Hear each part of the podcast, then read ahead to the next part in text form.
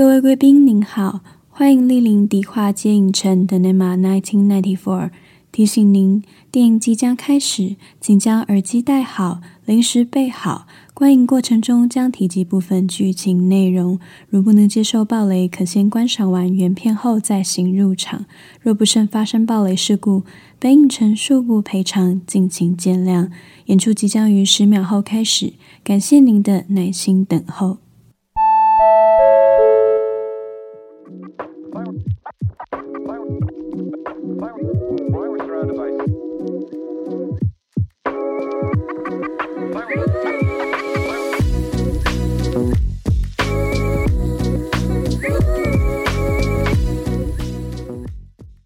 Hello，大家好，好久不见，我是老板艾迪，那欢迎回到迪化街影城。今天呢，又是我们的闲聊单元，小聊迪下啦。那今天这集真的是一个临时起意决定要录的一集哦。为什么呢？因为首先要恭喜我的 IG 终于有第一篇破百赞的贴文了。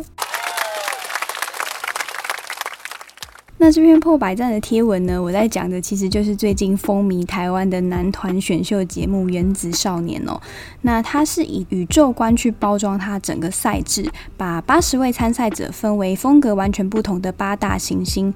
那这个选秀呢，是由上一个女团选秀节目《D D 五二》的制作团队野火娱乐来制作的。比赛是采公演的淘汰制，从初舞台登场到总决赛，总共会有六场公演。那其实我算是很晚才入坑这个节目哦，但没想到一看就整个叼住。其实《原子少年》目前他决赛已经录制完成。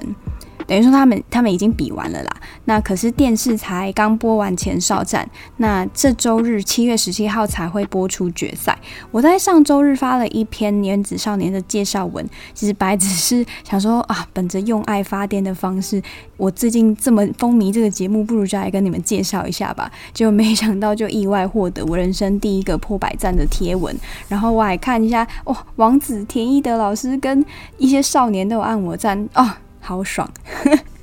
所以就决定，那我也把这个快乐分享给大家，介绍一下为什么我会这么喜欢这个节目。那在开始今天的节目之前呢，想要跟大家解释一下这八大行星是怎么样去做分类的。那首先是地球，地球这一团主要主打的是邻家男孩，一个非常阳光可爱的男孩风格。那里面还有人气很高的成员林嘉诚，堪称是结尾妖精哦。他的美貌甚至是直接红到南韩去的那一种，所以这一团也是在节目前期算是人气最高的一个团体。那再来呢，是我个人 pick 的团体星是金星。那金星维纳斯这一团主打的是中性魅力，号称说是可帅又可美，不管是哪一种风格的表演，他们都能够做很好的驾驭，而他们的舞台表现也常常都是我觉得八大行星里面最整齐，然后最有团魂的一组。再来第三颗行星呢，是整个原子少年的身高担当，因为他们所有的成员平均身高一百八十五公分，跟模特儿一样。那里面还有一个成员叫金云，他其实本来是一百九十三公分，他甚至是为了上节目怕太过突兀被刷掉，所以他就谎报成一百九。但是老实说，一百九跟一百三其实真的没有差很多。那在第四颗行星呢，是原子少年的舞蹈担当星球，也就是土星。土星他们呢，里面每一位成员他们的舞蹈都非常的厉害，里面还有舞蹈天花板陈水峰老师，甚至还有呃原子少年主题曲的 C 位林焕君在里面。那所以大家可以看到他们的呃表演里面，舞蹈算是占了非常大的一个比例。在第五颗星球是海王星，海王星这颗星球主打是呃高冷性感的个性路线，那里面呢。有一位成员叫周子祥，他甚至是号称原子发电机，因为他可以驾驭不管是多浮夸多浓的眼妆，他都有办法消化下来，然后放电给观众。我觉得这人非常厉害。那在第六颗行星呢，是水星，水星它是八大行星中里面最小的一颗，借此来呼应这里面的成员呢，平均年龄都非常的小，才十七岁而已。里面甚至有一位成员叫徐宏道，他来试镜的时候其实才十四岁。那等到节目开录的时候呢，他也才十五岁而已。可是水星这个星球可怕的地方就在于，他们年纪小归小，可是他们实力却不输任何其他一团的哥哥团。这是我觉得他们很棒的地方。在第七颗星球呢，是天王星。那天王星的风格呢，就是比较符合现在主流的这个韩国偶像嘻哈的路线。那里面不只有人气最高的小孩，里面甚至还有一个成员，他包办了原子少年许多原创歌曲的作词作曲。这个人就叫吴玉婷。那这一团呢，其实就是每一个人都各自有非常鲜明的风格，非常有态度的一团。在第八颗行星呢，就是我们的火星啦。火星他们主打是一个阳刚野性的路线，所以他们也是最有阿姨粉的一个星球。那这个星球的特色呢，其实是他们的 vocal 非常厉害，因为原子少年两大 vocal 担当，原子最强音李成龙跟 Max 都是在火星里面，所以他们的歌曲呢，在 vocal 这边算是占了比较大的一个比例，就是大家可以去观察一下。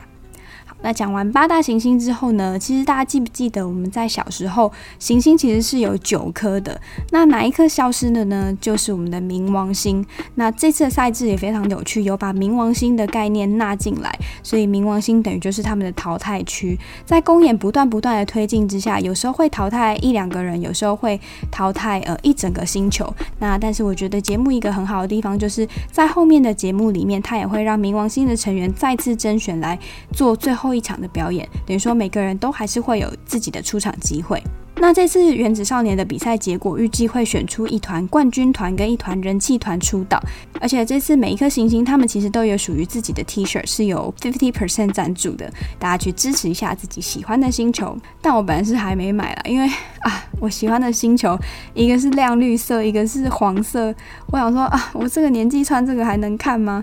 诶，这样大家是不是就知道我支持谁？没有没看的人应该都不知道我在讲什么。好，没关系。接下来的节目呢，我就是邀请到我的高中同学，AKA 推我入原子少年坑的这个人，来跟我聊一下这个节目。我们接下来会一一的跟大家聊为什么我们这么风靡这个节目的原因，以及我们各自 pick 的少年们。那希望今天的节目结束之后，我可以再多推坑几个观众跟我一起入坑。虽然说比赛已经结束了，那事不宜迟，就让我们开始今天的节目吧。宇宙中形成了两个巨大黑洞，并即将碰撞，整个太阳系都会因此消失。拯救星系的唯一方法，就是从八大行星中找到拥有特殊能力的男孩。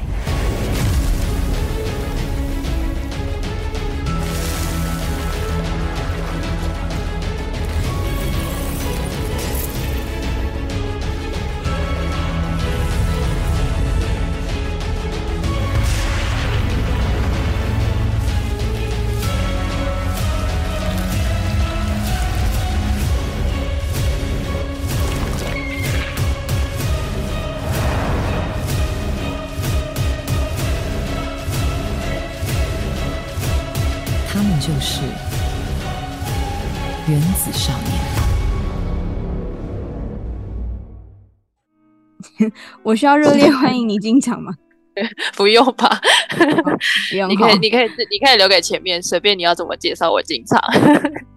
我想也是，大家都这么熟了，那我就跟大家介绍一下，这就是我的高中同学，同时也是推我入原子少年坑的罪魁祸首 YC。就是他两个礼拜前推我入原子少年坑，然后我你你两个礼拜前推坑的时候，你有想过我会疯成这个样子吗？没有，完全没有，你超疯的。那个时候是你只是来找我玩，然后我是穿着原子少年 T 去你家的。对对对，你穿土星是不是？对呀、啊，我穿土星 T 去你家。然后那时候是我听过这个节目，可是我一直没有看，因为我想说我的年纪已经到了不适合再追选秀的年纪了。结果晚上的时候，我们就边吃炸鸡，然后边你就是开那个公演给我看，我就这样一场一场看。然后原本前面就一副就觉得好像好像还好吧，就是一群弟弟在跳舞，就越看越觉得哦，好像不错哦。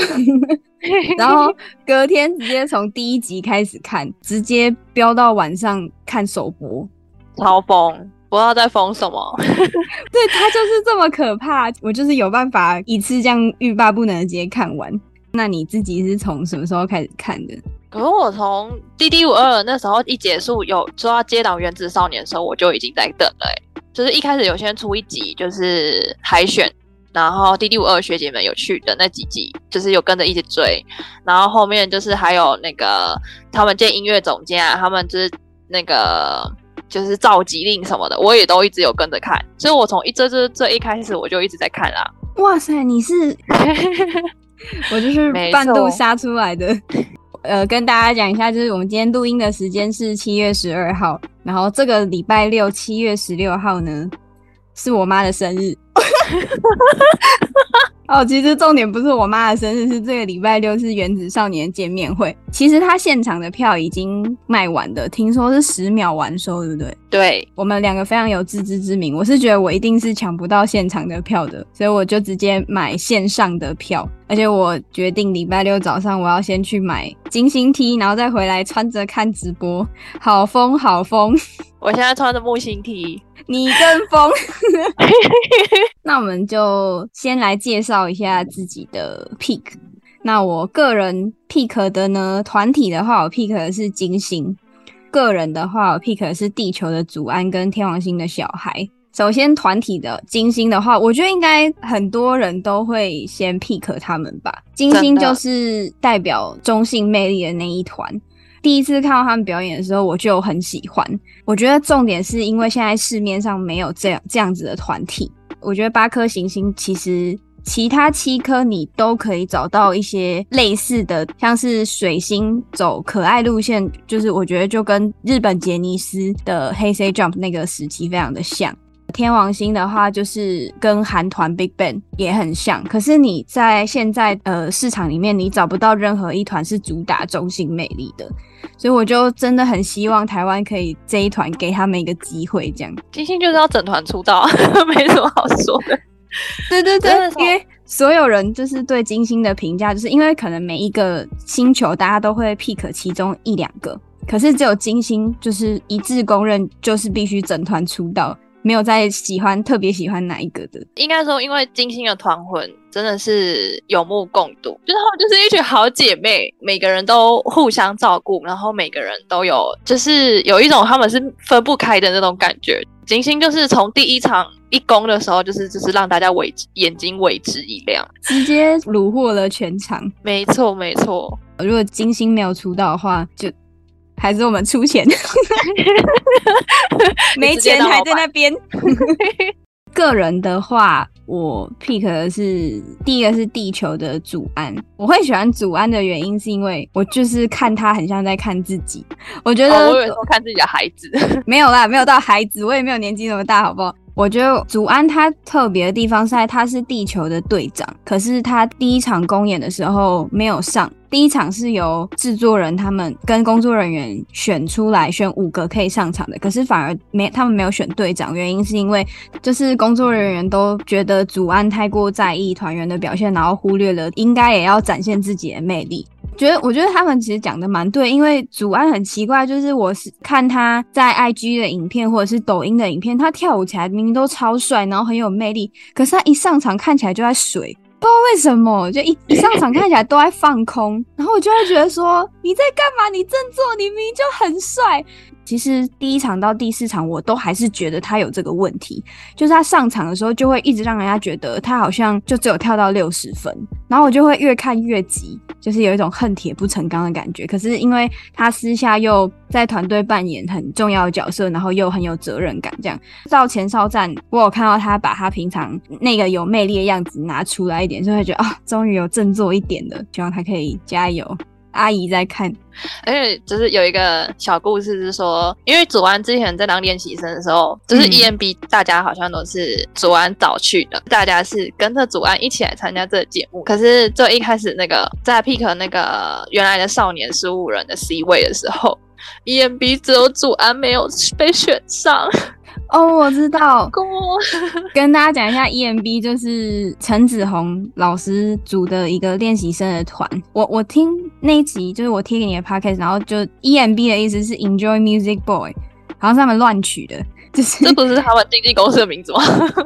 哦，没有，他们说他们就是当时集结的这些少年，然后就想说要组一个团，可是就名字就想说先随便想就取 EMB，结果后来就是公司决定先出女团。当时陈子鸿老师已经知道有《原子少年》这个节目要开始了，所以他就没有跟他们讲说之后会把你们送去《原子少年》。后来有《原子少年》这个节目，然后他们才被送去。就是像刚 YC 讲到，就是当时主题曲原来的少年在选 C 位十五个里面，就是也是没有选到祖安。呃，制作人他们提出来的问题也是，就觉得他好像一直都没有拿出全力的感觉，所以就会觉得说，你给我起床哦！这是一个快变成黑粉的状态。但他真的很棒，希望大家也可以喜欢他。虽然没看的人可能一定不知道我在讲什么，然后让我再讲下一个，下一个就是有起床的，从头到尾都醒的。下一个就是从头到尾都有在起床的天王星的小孩，然后他也是目前原子少年里面人气第一名。我觉得很多人的第一名应该都是小孩，那他就是一个长得非常像小孩。就是长相非常的幼气，然后身高也不高，就小小只的。可是跳舞非常的厉害，声音也非常有辨识度。你会觉得他已经完全准备好要当艺人。可是更特别是，他其实是一个完全的路人，因为他的能力会强到让大家觉得说他是不是有经纪公司，然后已经培训很多年。可是他其实是原子少年里面少数没有经纪公司背景，他就是一个人自己苦练，然后练出现在这个状态。海选的时候，他就先让大家印象非常深刻。我记得他那一场好像就是其他的参赛者在后访的时候都说，他们最想要跟小孩合作。第一场公演的时候，也一上台就是直接震慑全场，这样。我自己很喜欢他，原因是因为我很喜欢反差，而且他一下台之后，就是他的腼腆是还会带有谦虚的感觉，就是大家说他很棒，但是他会觉得他的队友们更棒。对对对，因为我记得还有一个访问，他是说很多人可能都会觉得说，就算你在原子少年没有出道，你其他公司一定也会抢着要签你。可是小孩就有说，他其实并没有很想要一个人出道，他比较想要跟天王星的大家一起，他才能很放心的表演。就觉得谦虚的孩子就是好啊。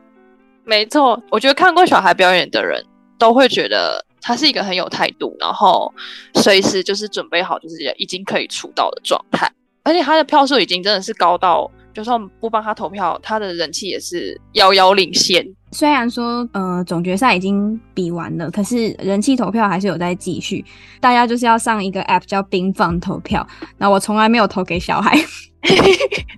为我觉得他他的人气真的太高了，根本就不需要我担心，所以我的票全部都投给其他我 pick 的少年们。啊，算了我觉得小孩已经讲很多了，我觉得小孩就是很棒。对，我觉得反正小孩就是很棒。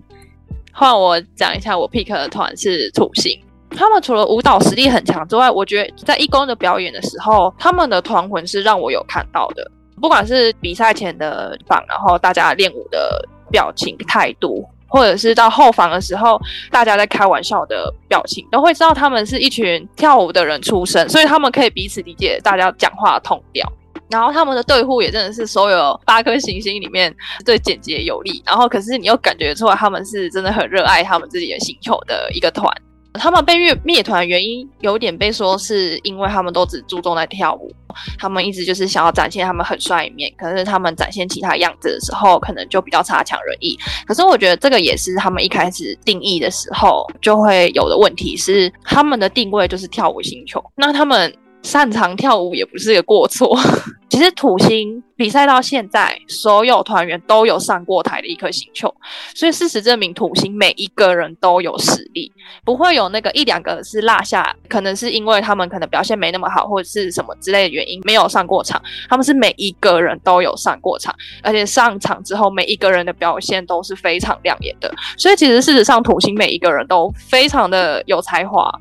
那我先讲一下我对土星的感觉。其实一开始的时候，我没有很注意到土星，因为土星他们前面有有讲到说他们是主打跳舞，所以他们一开始就是他们的表演舞蹈都会非常的满，等于说他们的表现都会是以舞蹈编排为主，就是会一直被评审质疑说你们好像是舞团，然后就一直都是在跳一些很难的舞蹈，然后一直想要表现自己很帅气。就即使他们都这样子被讲，可是他们下一次都还是会很尽力的去改进。然后在雕舞的时候，虽然他们个性就很屁，遇到什么小事就呜呜呜呜呜，就是那种直男的欢呼的方法。等到就是要开始雕舞的时候，他们又都会很认真，就是从他们的舞台表现里面看得出来，就他们真的是团魂非非常强烈的。呃，刚刚有讲到对呼。其他的对呼我都不知道在干嘛，但是土星的非常的简洁有力又帅。你要不要讲一下土星的对呼？土星的对呼就是土星，他们就说：“大家好，我们是土星。”我记得地球是地瓜球嘛？大家好，我们是地球地瓜球。地瓜球。我这样说什么意思？我们可能年纪太大了，不懂小孩子的幽默。个人，嗯，讲一下我 pick 的人。最 pick 的就是土星的曹佳琪，再来是两个是火星的李神龙，跟之前是海王星，现在是地球的周子祥。这三个人我 pick 他们的时候，都还是大家还看不见他们的时候。嗯、呃，先讲成龙跟子祥好了，这两个人是我在他们还没有上公演舞台的时候，我就已经看到他们的光芒了。你现在是要说你的眼光很好？没错，对。我从他们两个就是还默默无名，还是一个就是小小的散户的时候，我就开始看他们了。就成龙是第一次他们见音乐制作人的时候，就是他们的音乐制作人于川勇有出一个课题给他们，是每一个人都要在他们制作人面前清唱一段。然后我把就是八个星球都看完之后，只有成龙那一趴我 repeat 了三次。哦，真是太好听了，这样只觉得大家怎么看不见成龙？刚讲到的是火星这个星球里面有所谓的原子最强音，就是公认原子唱歌最好听的两个人，一个就是 Max，他是真人版阿拉丁主题曲中文版的主唱嘛，再来就是 YC Pick 的这个李成龙，就是 Jackie Chan，乱讲，不要瞎掰好吗？成龙是到后来慢慢有上台机会之后，才越来越耀眼，这样。还是他是因为脱了衣服之后才 开始越变越耀眼？我我看是从三公开始啦，就是成龙谷是从三公开始长的。唱了你的眼睛要了我的命之后，对电影院的大家。再来是子祥，原子发电机。呃，他最一开始是海王星的选手，当时海王星有另外一个非常被看好的选手是范范，不管是舞蹈老师、制作人或是音乐总监。都非常就是注意到范范，但是那时候会注意到子祥是在 pick 原来的少年那个十五位的 C 位的时候，然后大家都在看范范，然后我那时候就觉得，嗯，我觉得旁边的子祥跳的比较好，怎么大家都在看范范？哇，你眼光好好哦。反正就是这两个人真的都是还没有上公演舞台的时候，我就已经就是有在注意到他们，所以他们后来上公演舞台的时候，我就一直记得，哎，有就是火星有一个我很 pick 的，然后天王星有另外一个我很 pick，就会特别注意到他们。海王星哦，海王星，我很抱歉，我自己打嘴巴。其实这一整段就是他想要跟大家炫耀，就是他有慧眼识英雄，觉得自己有星探的潜力。然后剩下一个是佳琪，佳琪，佳琪的话就是在迷雾的时候。当时土星的一开始，水风跟幻君当时在迷雾这一场公演的时候，大家会眼光一直放在他们两个身上，但不知为何，我就一直被佳琪的眼睛电到。一开始我以为大家比较注意到的是唐丽杰跟幻君诶，所以其实是水风吗？唐丽杰可能也有吧，因为土星是哎、欸、那个原来的少年里面，就是十五个人里面进了四个，所以那时候我觉得应该普遍大家都蛮关注土星的。因为佳琪后来土星被灭团之后进了火星，然后他这一次，呃，火星的表演里面真的是非常之亮眼。虽然之前易宽老师曾经说过，他其实表情需要再丰富一点，但是其实真的是脸长得又帅，眼睛因为很大，所以就是很懂得放电。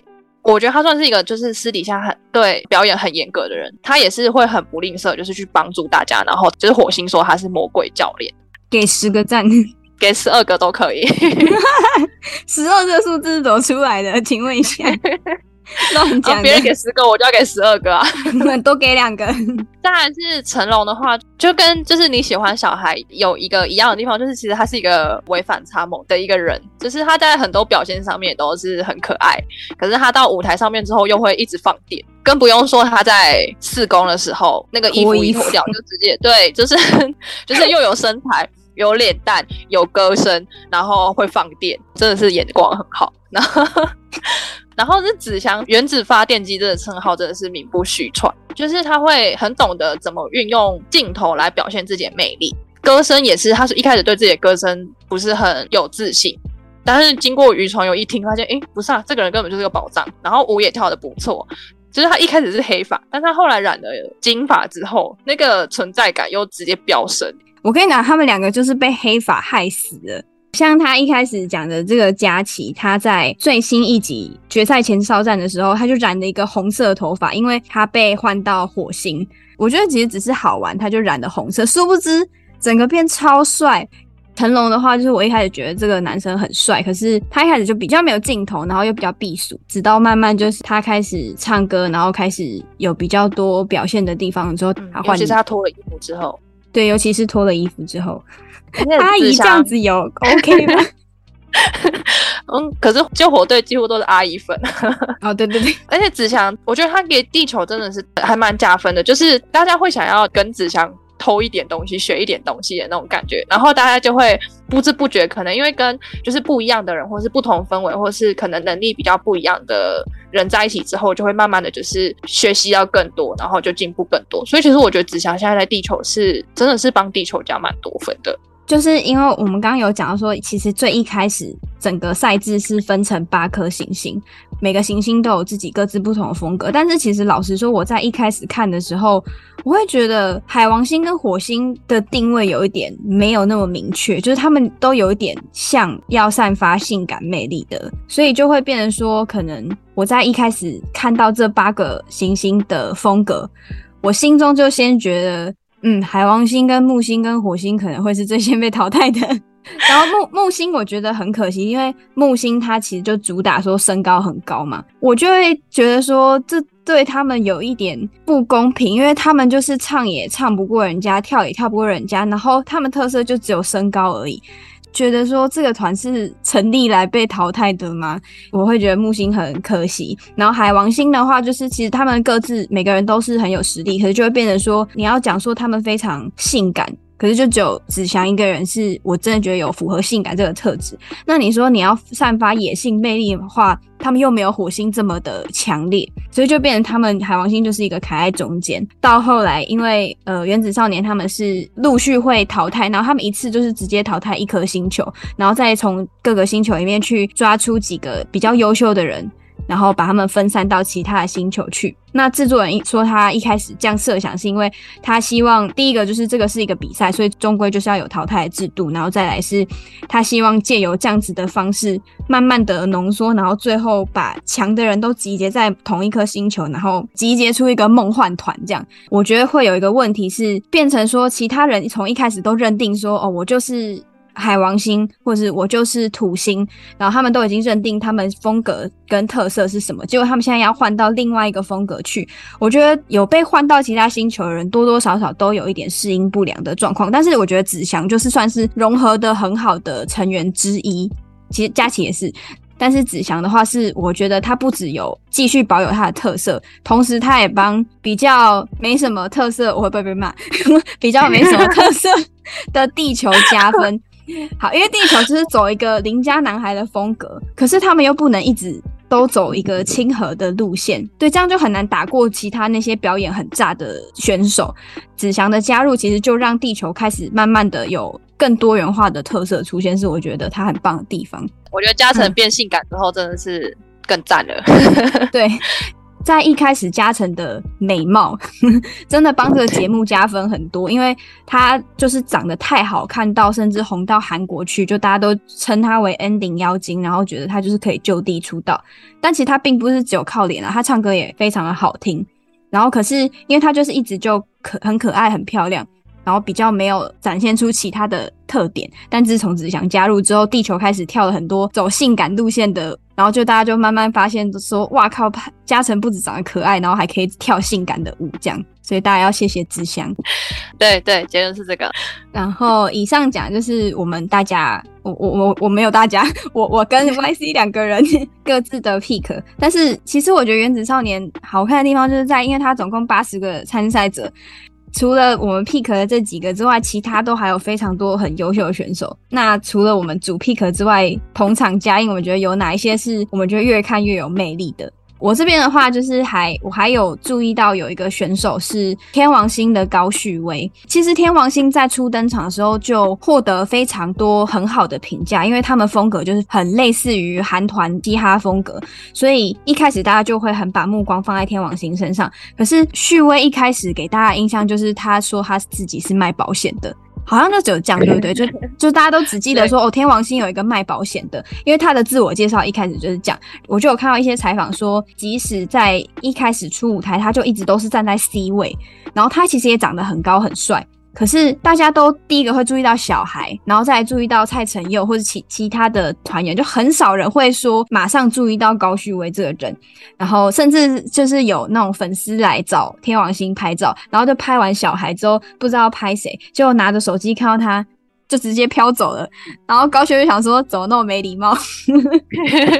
就是可能大家听到保险员就会觉得，嗯，可能有一点油条油条的感觉。再来是因为第一个他舞也没有跳得像小孩这么好，他本身脸长得又比较凶，就不像另外一个蔡承佑笑起来就非常的有魅力。我觉得歌声一开始并没有给他太多发展的空间，然后他本身也没有像吴玉婷这么会创作，就是在其他风格很强烈的团员里面比较容易被埋没。可是我很欣赏他的一点就是，他一直很坚持想要在歌曲里面加入台语的 rap。后面就是真的有一直积极的跟制作人争取，然后制作人也就有给他一些机会，就在后面天王星的表演歌曲里面就默默的加一点加一点台语的东西在里面。那后来我觉得他就有找到他的特色，然后他真正爆红的点就是在。那个星球联盟的时候，用台语的 rap 骂 Ella，好像就是从那个那一刻他开始爆红的。对，所以我就觉得他慢慢的有找出他的定位，然后再来是唱歌的部分，其实他唱歌也很好听，因为他的歌声是低的，然后又有一点烟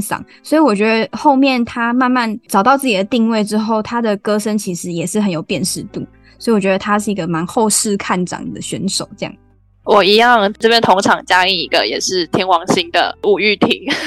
一开始看节目的时候，他们最后在自我介绍的时候，有几位选手在介绍的时候说：“大家好，我是天王星的吴玉婷，来自亚特兰蒂斯。”那个时候还蛮多人就是有一个疑问，说谁是亚特兰蒂？那他其实是因为当时因为疫情的关系，所以《原子少年》有延宕了一年才开始就是播出。那那个时候就是有六个选手，然后他们就组了一个创作团体，叫做亚特兰蒂斯。真的让我意识到吴玉婷的时候，其实是在平行宇宙的那一集，然后有同场加一首就是亚特兰蒂斯的曲子，叫哦。然后在那一场里面，是吴玉婷在台上就是要唱之前，她有先就是 shout out to 亚特兰蒂斯。然后 shout out to 土星的吕志玉，就是尽管他们是不同星球，但是我觉得他是一个很愿意把这个发光的机会分享给他的队友，还有他一起就是努力过来的朋友们。其实这件事情让我还蛮感动的，就是愿意把自己的光芒，或是愿意把这些机会跟他们队友们分享的这种情谊，我觉得算是在原子少年里面一直吸引我想要看下去的一点。还有连接着他的无止境的才华。就是又会创作，嗯、又会 rap，然后又是个高材生，又很谦虚。其实我觉得《原子少年》算是一个蛮残酷的比赛，因为大家虽然分成八个行星，彼此是团体的关系，可是其实他们彼此之间又算是一个竞争关系，因为他们必须要去竞争那个上台的机会。因为如果你今天没有甄选到上台的机会，你就是可能第一场公演开始你就没有上场，然后你就默默被淘汰了，观众根本就不会记得你是谁。可是我觉得《原子少年》好看的地方就是在，我觉得它是一个很温暖的节目，他们都会彼此之间互相帮助，甚至甚至是。是台上的星球在表演的时候，其他星球都会在台下为他们加油喝彩。我觉得可以讲一下我自己对于玉婷的想法是，其实她长得不是这么讨喜。我觉得我会不会又被骂？直接讲人家长相。像我刚刚介绍那个高旭威，他说他第一次见到吴玉婷的时候也会有这样的想法，就觉得他好像拽拽的。他又是真的是高材生，就是他是，我记得他是建中的嘛。跟大家一般对于偶像那种一直都在练唱歌跳舞，然后没有念书的那个不一样。在为什么说他的才华无止境，是因为其实《原子少年》这个节目，他们主打是导师合作舞台之外，几乎都是全原创音乐制作人制作一首新的歌曲给他。大家仔细看，呃，每一首公演歌曲里面，其实很多首都可以找到吴玉婷或是其他原子少年成员的影子，就他们都有参与作词作曲或甚至后期制作，是我觉得很厉害的原因。然后在吴玉婷，她其实是因为她本身外表就酷酷的。实际跟他了解到说，他其实是一个就很天真、很喜欢创作的。直到第三场公演的时候，因为那个时候是嘉诚要来一个加分题，要唱一首歌，他就说，那他要请吴玉婷当他 keyboard。上台之后，Ella 问他才知道说，原来吴玉婷是英国皇家钢琴检定八级最高级，然后他从来都没有跟别人讲过。再来是他表演的时候，他都会不吝啬去介绍他的团员，所以是就是反正就是《原子少年》很可贵的地方，所以拜托大家赶快去看《原子少年》，已经快要演完了，这礼拜就是决赛了，记得快去看。这一次呢，每一个星球都有十名成员，那但是上场的呢只有五位，而这五位呢是由音乐制作人跟舞蹈老师共同评分选出来的。现在在我右手边呢，就是这一次先观战的团员们。但是呢，必须先跟你们说，要好好加油，在后面的赛制好好加强自己的能力，争取上场的机会。OK。嗯，我们介绍完自己的 pick 之后，接下来我想说，那我们就从第一场公演开始跟大家一一的介绍，大家就会看到我们的情绪越来越低落。因为 我觉得可以跟大家讲一下前提，因为刚刚有讲到说《原子少年》这个节目从开播就因为疫情的关系，整个延宕了一年，就空烧了经费很多钱，然后导致录影的时候。只有第一场公演到第三场公演，制作人说是有照他原本一开始规划的赛制去录制的。然后到第四场公演准备之前，他们就是有一半以上的工作人员跟参赛者都确诊，结果就整个变成确诊少年团。然后等到他们再回来的时候，已经剩不多时间要就要开始录第四场公演，就变成后面的赛制整个都都大改，也是我们越来越难过的时候。没错。对，然后就可以后面再跟大家讲说发生什么事情。然后那接下来我们就先从第一场公演，所谓的义工就是出舞台，是八大行星跟大家第一次见面的时候。第一场介绍导师就是 Ella、田一德、周汤豪跟坤达四个导师，然后再来有邀请 DD 五二的五十位学姐，其中三个女团有上台做开场表演。然后接下来就是义工的出舞台。因为我们每一场公演，我们都有列出歌曲，然后我跟 YC 各自就有 pick 我们自己最喜欢的歌，就发现我们两个喜欢的歌，不管是 pick 的人或是喜欢的歌，都完全不一样，怎么回事？没错。但我觉得这样的好处就是可以介绍比较多歌，可以跟大家讲一下，原子少年有两个音乐制作人，一个是叫于传勇，他是 YouTuber Thank You 的弟弟。这真的长得很像，然后大家都一直怀疑，就事实证明就真的是他。其实有一个很实力坚强的韩国制作团队，他制作的歌曲其实也帮《原子少年》这个节目加分很多。另外一个是有入围金曲奖的制作人叫博弈，他制作的歌曲基本上都比较对我的胃口。就刚好我们两个人分开，我喜欢博弈制作的歌，然后 YZ 喜欢宇传勇制作的歌，所以就变成我们两个喜欢的歌常常都会我完全不一样。虽然我可能不一定喜欢他的歌，但是我会觉得他们的表演是非常值得一看的。哦，会这样原因是因为其实于传勇本身有签其中几个少年作为他旗下艺人，那为了避嫌的关系，所以他其实他们都会尽量避开去制作自己家艺人的歌曲，因为毕竟这个是比赛。我们就不会把八个行星唱的歌全部都讲一次，因为这样会有点太长。那我就讲一下我我们各自的前三名。我的第一名呢，就当然就是天王星的初舞台 King。其实这首歌放出来说，你可以预见到它一定会很吸观众的眼光。就他的歌非常的抓耳，而且他是在水星之后，就是主打可爱的那个行星之后。那个行星在表演完，其实就获得所有人非常高的评价，甚至是在天王星上来之前，水星是拿到导师的最高分。理论上他来说，他们应该是很有压力的。可是结果天王星上来之后，他直接拿了全场导师的满分，二十分。诶，二十分乘以四个导师，八十分。一开始大家都会先注意到小孩。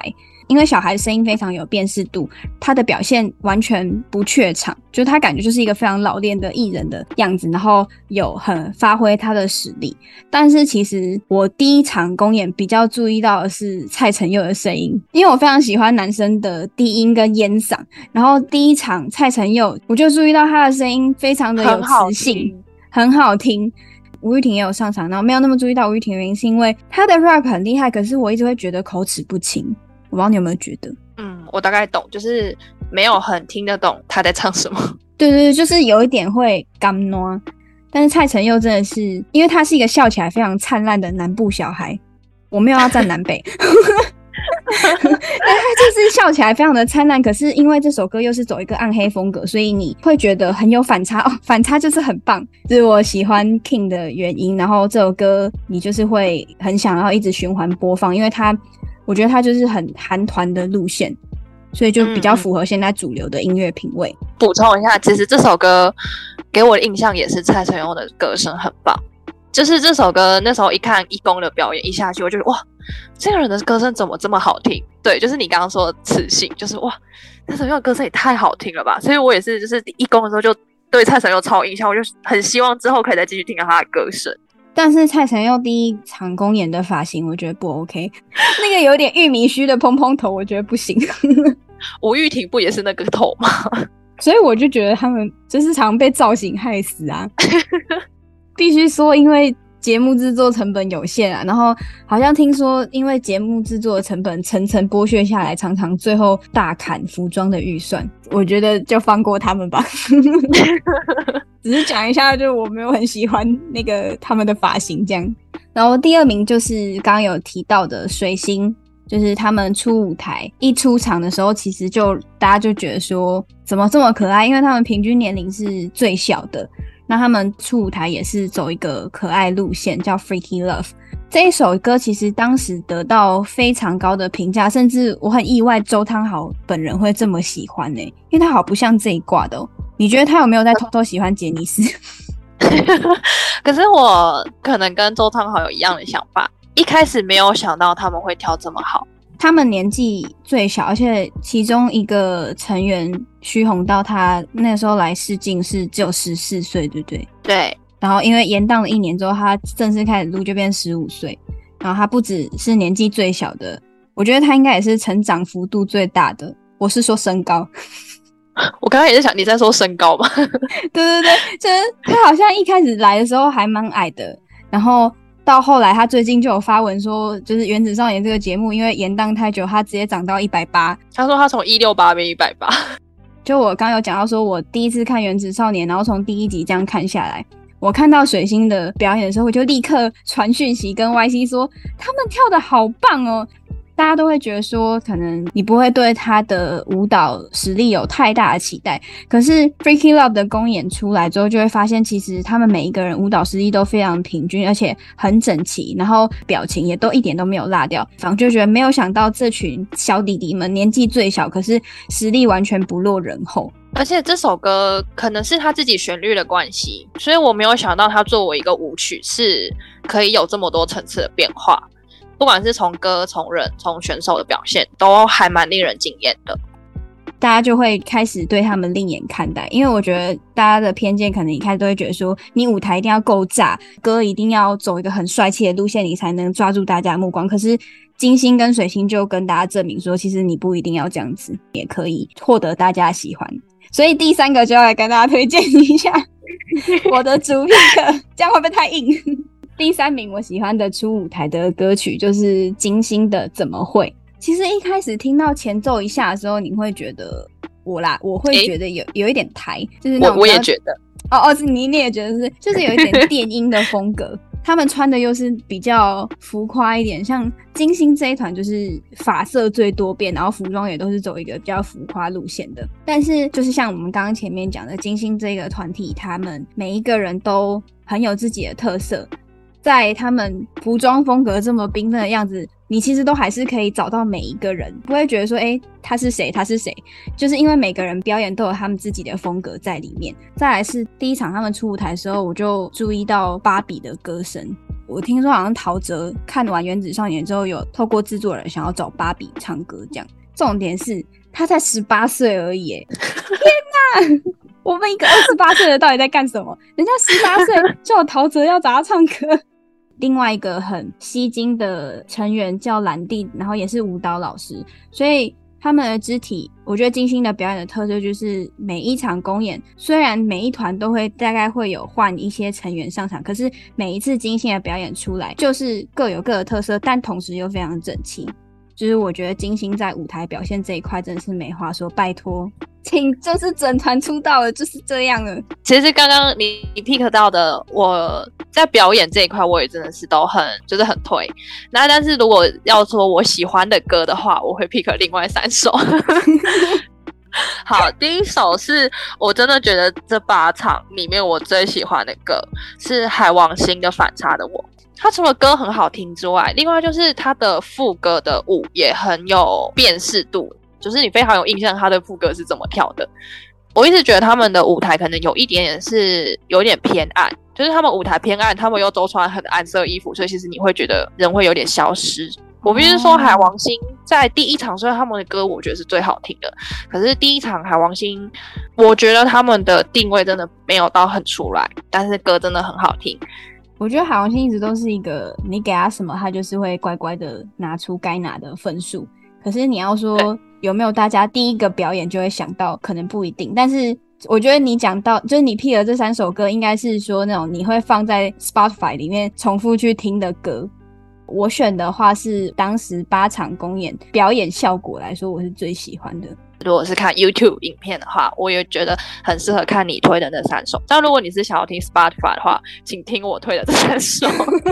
呃，可是我觉得反差我里面还有一点就是奠定了志强原子发电机称号的一段 solo，感觉就是他不会怕镜头。可是我第一场没有看到他，欸，我觉得我就是，所以我就说他们的舞台都太暗啦，啊，然后再搭配那个很暗色的衣服跟头发，所以其实还蛮容易吃掉他们的。然后第二首是迷雾，我也是循环播放了一整个礼拜，直到反差的我出来。然后水峰老师的歌声真的是很棒，我必须说，毕竟他们是舞蹈担当，每一个人的不管是力道、动作整齐度，还是走位或者是站位，全部都是无懈可击。我们看到正式播出的节目是有带镜头走位的，所以像是天王星里面第一场公演有一个成员叫高友翔，他也是负责创作担当，他就真的不会跳舞，可是镜头会帮他藏，他本人也很会藏。可是如果你今天去看 Now News 上面的舞台直拍的话，就会很明显。然后，但是我觉得土星的表演一直都是你去看舞舞台直拍的话，不管是唱歌还是跳舞，或是整体的整齐度，都是没有话说。而且每个人的声音，其实我自己可能因为一直循环播放，所以我觉得每个人声音都蛮有辨识度。像幻君的声音真的是非常有特色，一听就知道是幻君在唱歌。这样，你看我要心虚，我我很怕，我很怕被骂。哎、欸，我也会怕被骂，怎么办？两个不带阿姨。然后第三首真的是我必须说，火星在这几场公演下来，没有一首歌是难听的。第三首就是火星的 Countdown。因为我我跟你不一样，我反而很少 get 到火星的歌，诶，可能就不是我的菜。是因为他们的曲风蛮一致的，我就一直没 get 到，直到你的眼睛要了我的命。因为那首歌是亚特兰提斯的歌，Shout out to 亚特兰提斯。好，可是我觉得火星每首歌我都觉得很好听，而且再加上他们有两大就是原子 vocal，不好听的歌到他们两个嘴里都会变好听。Countdown 的话，可能一开始第一公的时候，从一开始可能大家就比较看得到，比如说夏普阳或者是 Max。但是在康道的话，我觉得一公的舞台我看到的是哲言跟俊廷。必须说，其实我觉得俊廷是他，因为他说他觉得自己年纪算蛮大的，所以他知道他很懂得怎么表现他自己。就是只要换到俊廷的站位在 C 位的时候，俊廷都会知道怎么垫镜头，就是他眼管是一直都在的。所以我其实觉得俊廷在舞台的展现上面是好的。然后泽言的话，真的就是泽言就是原子少年的街巷，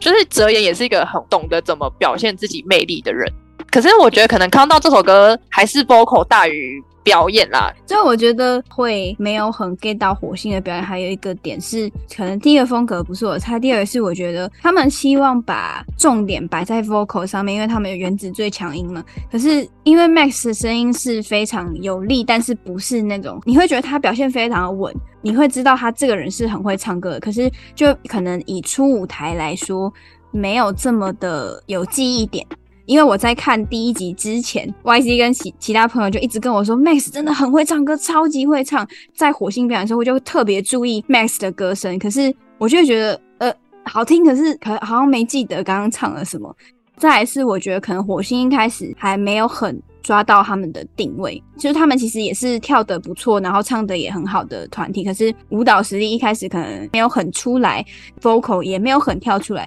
就会变成我一开始就没有注意到火星这个星球。我不知道有多少人跟我一样。我觉得他可能跟我们对水星的期待是相反，就是我们太期待他的 vocal，然后大家就一直非常称赞 Max 有多会唱歌，但是确实是没有看到，所以可能 Countdown 在一公的时候的反应确实不是很好。但不影响他们这首歌蛮好听，就是你会觉得他们明明就很认真，然后也很尽力的表演，可是每一次评分就是都没有得到很导师很高的评价。但我觉得他们后面有越来越好了，嗯、对，终于抓到自己之后就被团灭了。别说了，好想哭。那因为是第一场公演的关系，所以这一轮是没有淘汰制的，但是。这一场公演的积分前三名可以优先选择合作的导师，因为第二场公演就是导师合作舞台。已经好久没有这种感觉。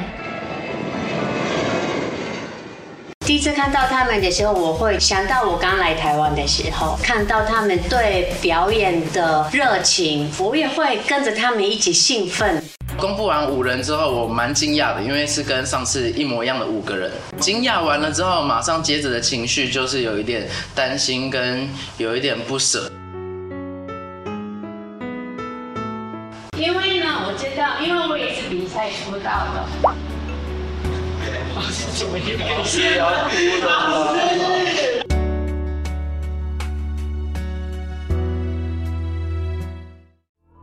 那接下来就是跟大家讲一下第二场公演的主题，叫做《旅行者的金唱盘》。那它其实就是导师合作舞台。除了刚刚讲到的四位本来的星际导师之外，他们还会再另外邀请四组艺人来跟星球合作。那主要就是希望可以就是用导师合作舞台跟大家一起回顾过去二十年华语歌坛的一些经典的舞曲，这样子。当时制作团队的用意是因为。他们必须急着赶快先把这个节目推到热度上，所以他们有一点反其道而行，他就是希望在前面几场公演就先把这个节目的热度炒作起来，让大家开始去关注这群少年。所以他们第二场公演就很特别，就直接来导师合作舞台，好像也是因为这样，就是很多人都在这个阶段开始看《原子少年》。以前期的赛制来说，这一点是我觉得他们很聪明的地方。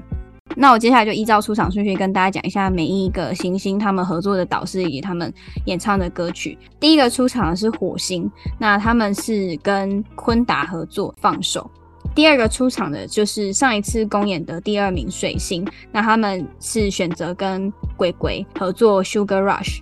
那第三个出场的是天王星，他们是上一场公演的第一名，所以他们自己选择要跟周汤豪合作二零一六年的 Turn Up。第四个出场的是海王星，我觉得蛮特别的，是他跟陈汉典合作他，他他的经典之作。先不要。那第五个是地球，跟已经睽违六年没有合体的 JPM 合作，他们知名的那不是雪中红。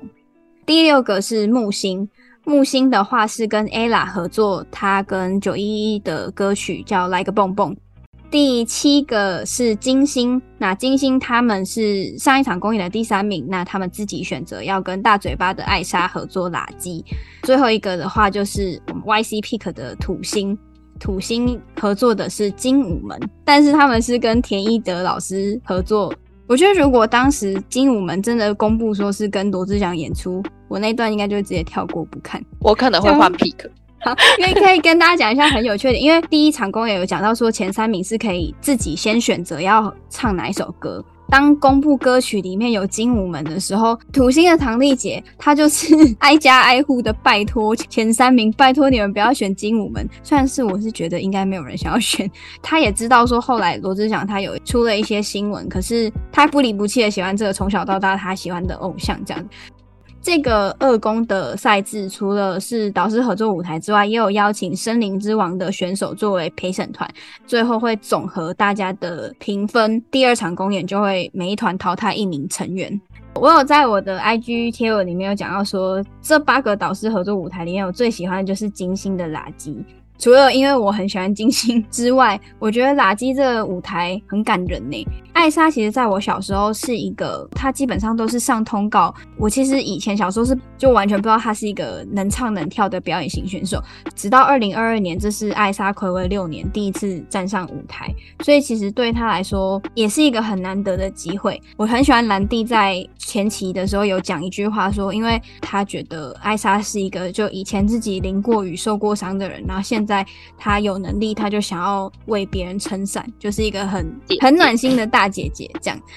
正式上场的时候，我觉得金星的表演也每一个人都各自有自己的特色，然后每一个人都整齐度也是没有话说。我最喜欢的其实是在前面蔡正先出场，然后最后接孟伟有一点 Vogue 的那个舞蹈，我就觉得哦，太厉害了吧！然后到艾莎出场的时候。就是有一种百花齐放的感觉，我觉得那个舞台表演真的很精彩。我我补充一下，我自己其实也蛮喜欢垃圾那次表演，但是我觉得我喜欢的另外一个点是，我觉得金星的大家是很享受这个舞台。其实我自己更喜欢的是那个蔡正的夜。哦，因为因为当时音乐制作人是这首的制作人是宇传勇，诶，然后里面金星有两个成员，第一个是蔡正。然后第二个是孟伟，那他们两个其实分配到的唱歌 part 很少，像蔡正他的歌就是我要唱吗？给你龙喵，给你龙，给你龙喵，然后就是他他就只有这两句，可是他就唱的很有特色，然后宇传勇就说很像是被吸到黑洞里面一样，所以他决定垃圾这个公演播出之后，他要把蔡正的这一句当成他的闹钟。一定可以起床。然后另外一个是孟维，因为他前天有小耳症的关系，所以他有一只耳朵是听不到的，那就会影响到他唱歌，所以他很常被分配到的唱歌的 part 都是一些撞声词，像垃圾他就是哦哦哦哦。可是我们在录音室里面就可以看到他唱的很开心，就是他并没有因为他只分到这一点点的 part，他就觉得不想好好唱或者怎么样。而且看他们的表演，你也会觉得很开心，会觉得心情很好。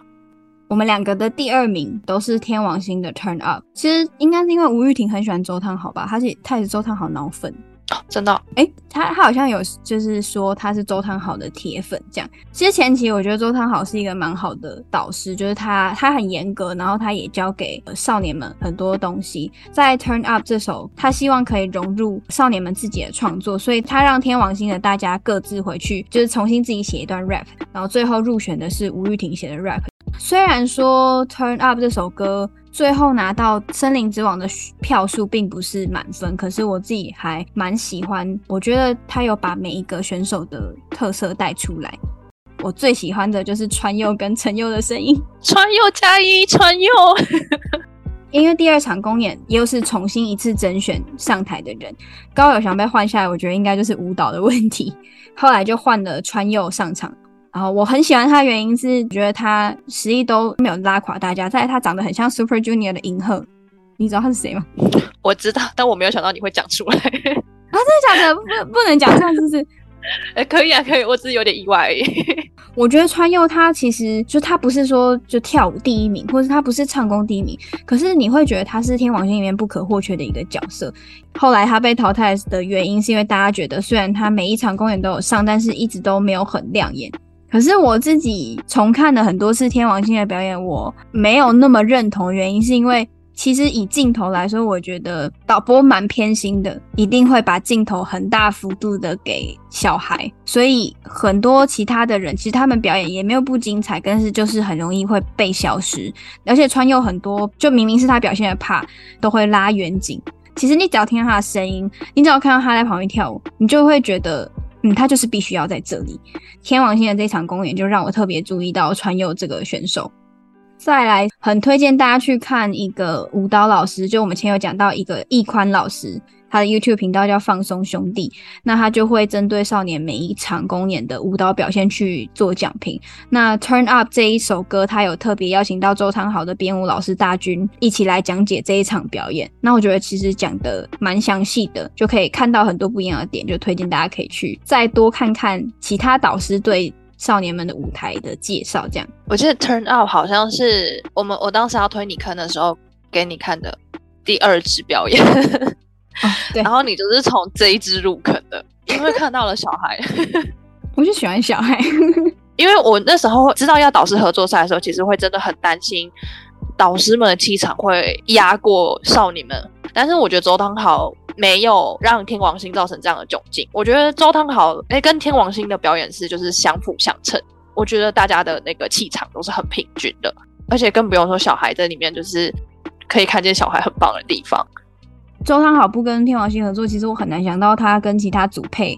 的效果会不会有天王星来的这么好。我自己觉得天王星这场表演是蛮成功的，他没有在森林之王的选手里面得到满分，是我蛮意外的点。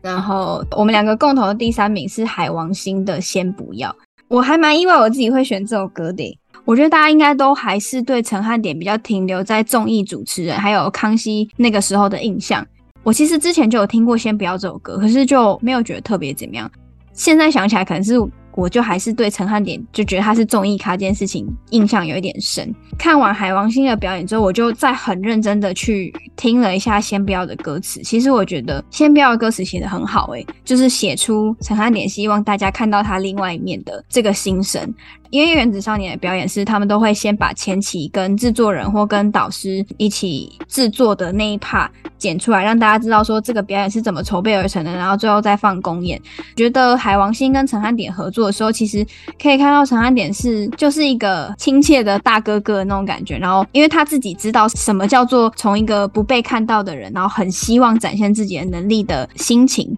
我自己觉得海王星跟他合作的过程中有被鼓舞到。虽然说以结果论，陈汉典的气势还是有一点压过海王星，可是整体来说，我我觉得他应该过程中有教会他们一些什么。我自己会想要把先不要放在就是这三首。的其中一个原因也是因为我觉得陈汉典确实有打破大家对他的既有印象，他不再只是一个绿叶。我我我要讲，我觉得服装有一点也是让海王星有一点吃亏，因为陈汉典是亮绿色。可是海王星其他成员都是驼色，呃就是像你第一场讲，就他们常常都会穿一些很暗的颜色，所以也可能是因为服装的关系，让陈汉典把其他人吃掉。但是我这场确实有看到范范，就是我感受到了范范的气场跟范范的好。诶、欸，我忘记刚刚有没有讲到说范范其实他年纪也非常小，他才十七岁而已，其实根本就可以放到水星。对，他后来就被放到水洗，后来也去水洗，因为他不是那种外形上面不是那种很标准的帅，所以你不会第一眼就看到他。可是他是靠他的舞台魅力撑起来的，靠他后天苦干实干来的。Ella 就有访问到范范，因为 Ella 非常喜欢范范，觉得他很认真，就有访问到他说他每一天到底怎么训练的，他就把他的行程讲出来。他就是每天上完课之后，他就开始一直练舞，练到末班车再回家。Ella 就问他说：“你为什么要这样练？”时候，他就说：“因为他就是喜欢。”我觉得《原子少年》里面很多人会。让我觉得很棒的原因就是，他们就是凭着一股喜欢，然后就一直去拼命的做着喜欢的事情。再来是范范这个成员会被大家注意到，其实也是因为一开始《原子少年》的随机舞蹈大赛嘛，工作人员会随机放歌，然后你会跳的你就出来，那可以撑到最后的就可以获得奖金三千元。我记得是范范跟赖子腾这两个人，就是他们就一直撑到最后，然后特别是范范，他是每一首歌他都会跳。很夸张，而且他不是那种稍微比个动作，他是真的可以完整的把每一首歌都跳出来。但他又很谦虚，他会把舞台让给别人，因为随机舞蹈大赛里面也会放一些原子少年他们自己公演的歌曲。那如果今天这个歌曲是其他星球的公演歌，他就会把位置让出来给其他星球人去表现。我是从这一点开始喜欢范范这个选手的。我相信应该蛮多人都是因为看随机舞蹈大赛对范范有印象。真的很厉害，他没有乱跳，他是真的会。然后他才十七岁，剩下一首，我我记得当时你推坑我看的第一场公演其实是这个，对不对？对，因为我真的非常喜欢这支表演，是那个地球跟 JPN 合作的，那不是雪中后。因为其实我一开始真的很不看好地球这个团，就跟火星还有海王星，我觉得他们其实有一个一样问题是，没有很 get 到这个团体的特色。因为这一场就是祖安是有上场的，我觉得大家感觉就是吃了定心丸一样。而且其实嘉诚最一开始大家都有说他其实相对跳舞没有那么好，可是他是 ending 妖精。然后在这一场，我觉得他是开头妖精，一出来我就哇，好帅！再加上就是祖安就是表现其实非常稳，可能也有另外原因，所以这一场相对表情不需要做的那么满。我自己会很期待，原因是因为我去 KTV 必点，那不是雪中红。我觉得嘉诚跟祖安都会有一个算是劣势吗？因为他们两个长得都很漂亮，如果没有把歌唱或是舞蹈做到满分或一百二十分，很容易让人家觉得他们是靠脸的。但是我觉得那不是雪中红里面嘉诚就让我觉得说，诶，她不止漂亮，她甚至可以再散发魅力。但我跟你持相反意见，我觉得这一场祖安还是没有达到阿姨的标准。你好严格哦，因为这一场的前期在挑选人的时候，祖安又差一点没有要被选到，JPM 就有再点出一次祖安的问题，就是。奇怪，明明他就是队长，可是他总是一个一副很没有信心的样子，就他眼神很容易飘，很像是譬如忘记怎么跳，或是很不确定这样。可是其实他明明就会跳，所以主要就真的是对自己没信心。然后，但是你也会发现说，地球的每一个成员，他们在访问的时候都会讲到说，真的很希望可以跟祖安一起上台，因为祖安在平常练习的时候帮他们很多。所以你就会知道说，这个选手是应该是有一点什么吧，不然怎么会每个成员都这么希希望他可以上台？其实第一场看表演的时候，因为我还不认识这些原子少年，所以我第一场的时候，他们就问说你喜欢谁，我就说我当然要 pick 王子啊，王子那么帅什么的，就都把注意力放在 JPN 身上，因为地球这一场表演就有一点会让成员变成 JPN 的伴舞。可是等到你后面越来越认识原子少年之后，再认真去看地球其他成员的表现，你就会发现说，诶、他们这一场有很认真的想要跟他们第一场公演做出区隔，希望让大家看到地球不是只有邻家男孩这件事情而已。对，因为我觉得他这首歌的编曲有还蛮多，就是比较中国风、古典风，呃，比较中国风的一些就是乐器，然后文婷也表现得很好，这就是这首歌很适合他们啦，就刚好都对到。几个人特色，以上就是二公我们觉得好听的歌跟好看的表演。这一场公演结束之后，每一团都有淘汰一名成员，但是我觉得因为这是第二场公演，我好像都不太记得淘汰了谁。可能有些人是真的会从头到尾都没有上台过，然后他就被淘汰，所以观众也不会知道他是谁，蛮残酷的这样。可是呃，制作人那时候有在访谈里面讲到说，他会这样做的原因是因为第一，我又是可能有十三个人是可以上台表演，就是相对来说人数比较多，可是会有另外一个问题，就是舞台上面可能会看起来比较乱，因为舞台上如果人一多，你舞蹈又没有真的。非常非常整齐的话，很容易会被看出破绽。他希望至少原子少年的舞台要是好看的，所以他才会可能限制比较少人数，然后让大家竞争出演的机会。这样。那跟大家讲一下，因为我跟 YC 两个人真的太会聊了，可能跟原子少年有太多的爱，所以我决定拆成上下集。那想要从第三场公演开始听的观众呢，可以帮我移驾到下集。我是艾迪，我们下集见。